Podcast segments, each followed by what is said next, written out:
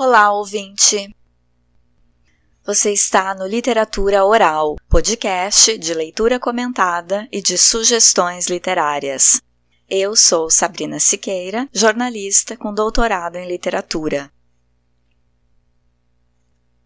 No último episódio, terminei a leitura de Amor de Perdição, romance de 1862, do escritor português Camilo Castelo Branco, representativo da segunda geração do romantismo ou ultrarromantismo. Hoje vou comentar o conto de abertura do livro Dubliners, de James Joyce, que é As Irmãs. Eu tenho tanto para falar desse livro que nem sei por onde começar. Como já dizia Roberto Carlos, eu tenho tanto para te falar, porque Dublinenses foi meu objeto de estudo na dissertação de mestrado em literatura. Então, Dubliners, ou Dublinenses, como eu vou usar aqui, é o livro de contos desse escritor considerado um marco da literatura moderna ocidental, pelos experimentos que fez com a linguagem. É um livro lançado em 1914 e reúne 15 contos. O autor James Joyce é irlandês, Nasceu em Dublin, viveu entre 1882 e 1941. E nesses contos ele faz uma crítica à mentalidade dos habitantes de sua cidade natal, mas por metonímia a crítica se estende a toda a República da Irlanda. Lembra que a Irlanda é um país dividido desde 1921 entre República, que fica ao sul, com capital em Dublin, e Irlanda do Norte, um território menor ao norte, vinculada ao Reino Unido, com capital Belfast. Essa mentalidade a que Joyce se opunha é moldada pelo catolicismo, pela moral da Igreja Católica do início do século XIX e que teve muita influência na formação social irlandesa, inclusive interferindo nas vidas privadas. Por exemplo, como criticava o uso de contraceptivos, as famílias católicas acabavam sendo muito numerosas e, com isso, tendiam ao empobrecimento, como a gente viu no episódio sobre Jonathan Swift.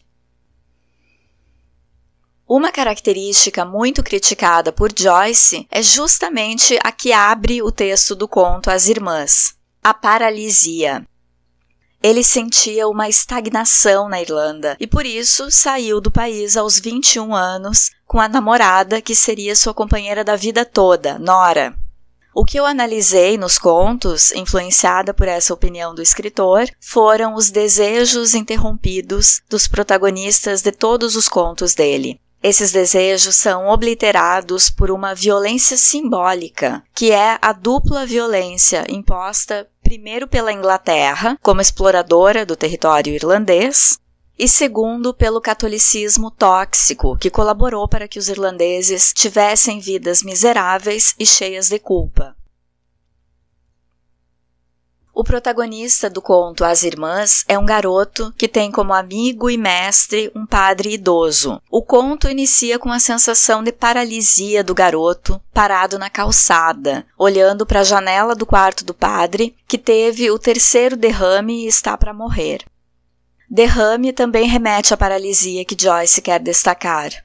Somente os três primeiros contos do livro são em primeira pessoa: As Irmãs, Um Encontro e a Arábia. E esses contos são justamente referentes à infância, porque os contos de Dublinenses não são organizados numa sequência ao acaso. Eles obedecem exatamente à ordem que o escritor queria, com alguns se referindo à infância, esses três que eu falei, na sequência, os que dizem respeito à adolescência, depois a vida de um jovem adulto, de adultos, de pessoas idosas, e três contos que se referem à vida pública em Dublin, sendo Dia de Era na sala do comitê, esse é o nome do conto, Dia de Era na sala do comitê, sobre política, Uma Mãe sobre o ambiente artístico e cultural, e graça, que combina amizade, alcoolismo e religiosidade. Três assuntos que definem, de certa forma, a cultura irlandesa, tida como hospitaleira e devota a dois altares,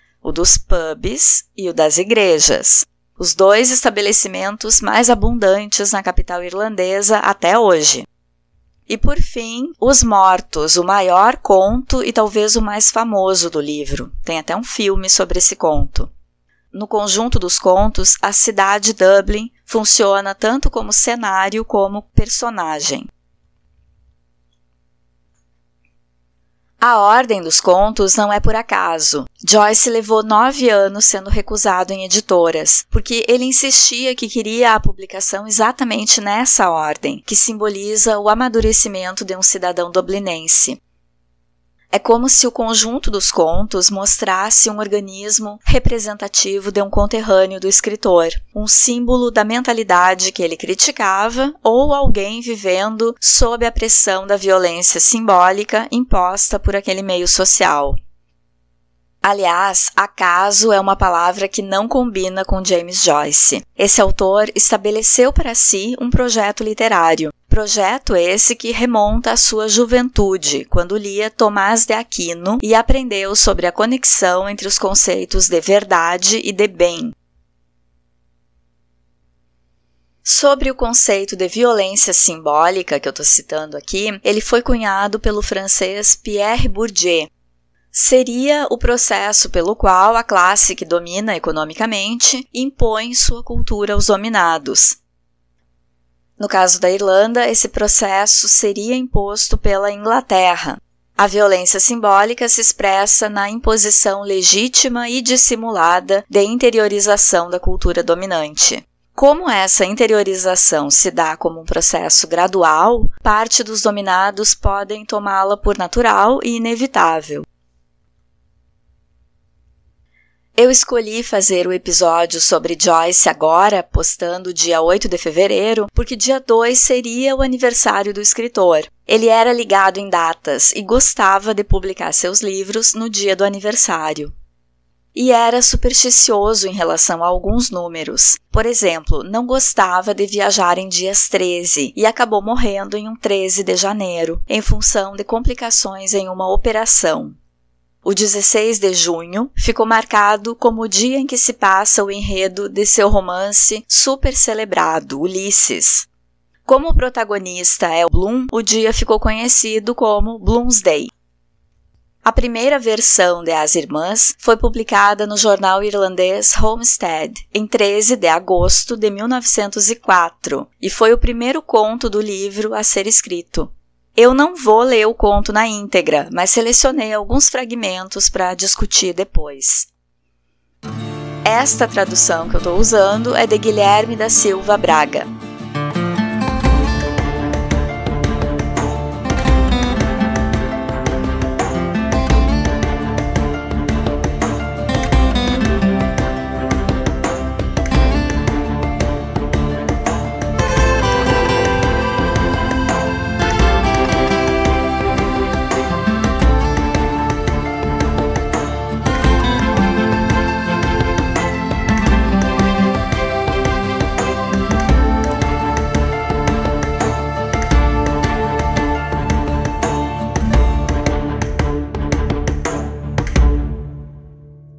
As irmãs. Dessa vez não havia esperança, era o terceiro derrame. Noite após noite eu havia passado pela casa, era época de férias, e visto o quadrado luminoso da janela. E noite após noite eu o encontrava da mesma forma, iluminado por um brilho tênue e uniforme. Se estivesse morto, pensei, eu conseguiria ver o reflexo das velas na cortina escurecida, pois sabia que costumam pôr duas velas junto à cabeceira de um defunto. Muitas vezes ele me dizia: Não tenho muito tempo nesse mundo, e eu achava que eram palavras vazias. Agora eu sabia que eram verdadeiras. Toda noite, enquanto olhava para cima em direção à janela, eu sussurrava para mim mesmo a palavra paralisia. Ela sempre tinha soado estranha aos meus ouvidos, como a palavra gnomo em Euclides e a palavra simonia no catequismo. Mas agora soava como o nome de uma entidade maligna e pecaminosa. Me enchia de medo, e mesmo assim eu ansiava por estar mais próximo e contemplar sua obra fatal. Era tarde quando adormeci, Embora eu estivesse bravo com o velho Cotter por se referir a mim como uma criança, fiquei intrigado com o significado daquelas frases inacabadas. Na escuridão do quarto, imaginei que mais uma vez eu via o rosto cinzento do paralítico. Puxei as cobertas para cima da cabeça e tentei pensar no Natal. Mas o rosto cinzento continuava a me seguir. Ele murmurava e compreendi que desejava fazer uma confissão. Senti minha alma esconder-se em uma agradável região de vício e lá encontrei o rosto à minha espera. Ele começou a se confessar em uma voz murmurante, mas não entendi por que sorria o tempo inteiro e por que os lábios estavam tão úmidos de cuspe. Porém, logo lembrei que ele tinha morrido de paralisia e senti que eu também estava dando um sorriso fraco, como que para absolver o simoníaco do pecado. A minha vontade era entrar e vê-lo, mas não tive coragem de bater. Me afastei devagar, pelo lado ensolarado da rua, lendo todos os cartazes de teatro nas vitrines das lojas enquanto caminhava. Achei estranho que nem eu, nem o dia parecíamos estar de luto, e cheguei a me sentir irritado ao descobrir em mim uma sensação de liberdade, como se eu tivesse me libertado de alguma coisa com a morte dele. Quando nos levantamos e fomos até a cabeceira da cama, eu vi que não estava sorrindo. Estava deitado, solene e abundante, paramentado para o altar, com as grandes mãos segurando de leve um cálice.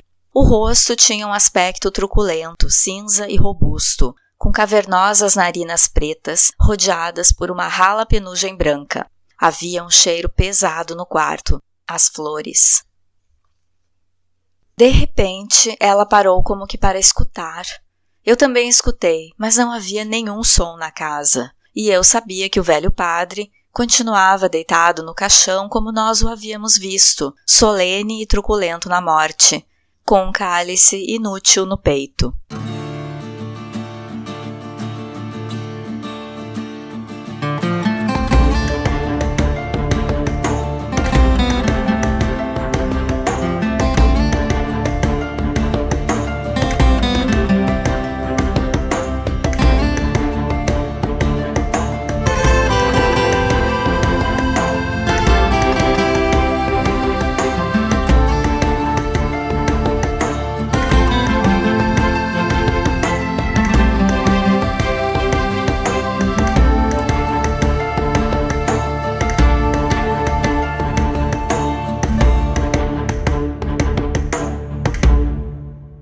Eu destaquei alguns fragmentos do conto As Irmãs, do escritor irlandês James Joyce. Esse conto abre o livro Dubliners e é um dos três narrados em primeira pessoa e com protagonista criança. As Irmãs narra a visita do protagonista ao velório na casa de um padre que era seu amigo, apesar da diferença de idade. A primeira frase do conto e do livro, abre aspas, dessa vez não havia esperança, fecha aspas, carrega um sentimento de derrota que perdura por todo o livro e mostra um pouco da opinião de frustração de Joyce para com a sociedade irlandesa. Sobre o protagonista, a narrativa dá pistas de que mora com os tios e de que seria introspectivo, talvez passando mais tempo entre livros, aprendendo, do que brincando na rua com os garotos da idade dele, pela fala dos adultos enquanto ele janta. Antes de saber da morte do amigo, ele passa pela casa do padre e olha para a janela do quarto. Pela luz que vê pela janela, pensa que o amigo ainda não morreu, porque não reconhece a luz como sendo de velas dispostas na cabeceira do defunto, como era costume. Como acontece em outros contos do autor, as irmãs possuem fragmentos indeterminados, cujo significado não está explícito e pode ser interpretado de diferentes formas. Depois do jantar em que recebeu a notícia da morte, o garoto dorme e sonha com o padre, sorridente e em uma espécie de confissão. A parte mais enigmática do conto para mim é essa, do sonho do protagonista. Ele vê o rosto do padre, que era paralítico, na cor cinza que os cadáveres parece que adquirem. Tenta afastar esse pensamento com a lembrança do Natal, mas o Natal na Irlanda remete muito ao catolicismo, com as pessoas marcando presença em missas e, sendo assim, vendo figuras de padres. Não fica claro se já é um sonho ou se é um pensamento insistente enquanto o garoto ainda está dormindo. A imagem do rosto do defunto persiste e o garoto entende que ele quer se confessar, mas geralmente o padre é quem ouve a confissão. Então, nesse momento, a criança e o padre assumem posições contrárias, o garoto ouvindo a confissão e o padre se confessando. Como podemos interpretar a frase senti minha alma esconder-se em uma agradável região de vício que o garoto fala? Não é possível entender o que o padre murmura, mas ele sorri o tempo todo e esse sorriso meio que contamina o seu interlocutor. Só que o sorriso do garoto, ele explica, é para absolver o simoníaco do pecado. Simoníaco é aquele que pratica simonia, que é a comercialização ilícita de benefícios eclesiásticos, como indulgências e sacramentos. Então, de certa forma, o ouvinte já sabe qual é o pecado do padre. Talvez porque eram amigos, passavam tempo conversando, ou pelo falatório que corria sobre um problema do padre com um castiçal, que uma irmã dele menciona durante a visita e que parece ter sido o início da perda do prestígio do padre. O protagonista não tem nome, mas o padre é James, como o autor, James Flynn. Flynn também aparece no último conto, Os Mortos, como o antigo dono de um moinho. Tanto as irmãs como os mortos são narrativas assentadas em um universo feminino, e no último conto também aparecem umas irmãs, tias do protagonista Gabriel, que tem bastante importância na história. Essas referências podem ser alusões ao bisavô materno de Joyce, que era proprietário de um moinho, ou seja, as histórias de abertura e encerramento estão assentadas sobre as memórias do lado feminino da ascendência do escritor. E quanto ao título do conto, aparecem duas irmãs do padre na narrativa, a Nani, que parece ser bem mais velha e surda, e a Elisa, que é quem administra a casa, mas elas desempenham um papel suficientemente relevante na trama para dar nome ao conto? Parece que não. E o conto tem um final aberto, terminando um tanto abruptamente. Termina com Elisa contando que o padre uma vez foi achado no confessionário, tarde da noite, desperto e meio que rindo para si mesmo, como no sonho do protagonista, e com um cálice na mão. Quando ele está morto em casa, o corpo repousa também com um cálice na mão. Do padre, sabemos ainda que teve uma vida meio frustrada e que quebrou um cálice quando exercia funções eclesiásticas. Qual será o significado desse cálice que aparece na narrativa? Será que ele tinha pego esse cálice de antigamente na igreja para vender e por isso é chamado de simoníaco? Mas por que ficar no confessionário rindo com o cálice na mão? Será que ele bebia? Vale destacar que a presença do padre na vida do garoto é pesada e cinzenta. E quando ele tem certeza da morte do mestre, pelo cartaz na porta da casa dele, o menino é invadido por uma sensação de liberdade e se permite andar pelo lado ensolarado da rua como se tivesse ficado livre de um fantasma, uma sombra. O conto traz alguns elementos que poderiam sugerir uma narrativa de terror, como quando o Cotter, que visita os tios do protagonista e é quem dá a notícia da morte, diz, em frases inacabadas e reticentes, que o padre tinha alguma coisa de estranho e de sobrenatural.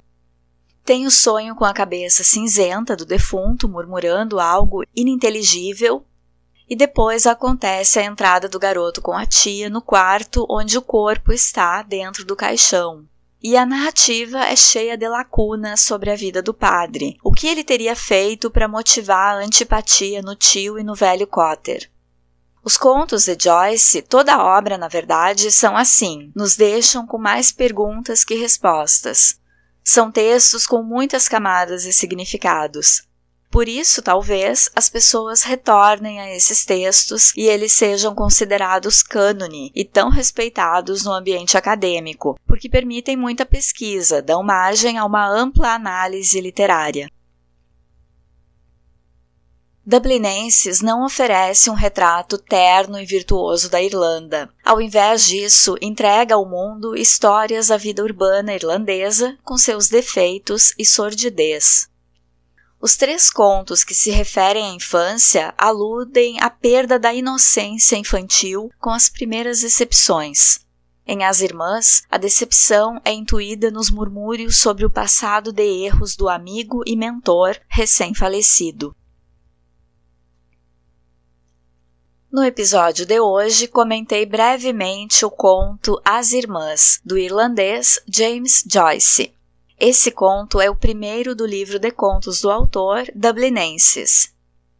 Espero que vocês tenham gostado e se sintam convidados a ler o livro inteiro. Esse livro de contos funciona, inclusive, como uma chave de leitura para o clássico do autor, Ulisses, porque insere o leitor no estilo de Joyce e porque algumas personagens se repetem. Por hoje fico por aqui. Nos falamos no próximo episódio do Literatura Oral. Fiquem bem, um abraço e até lá!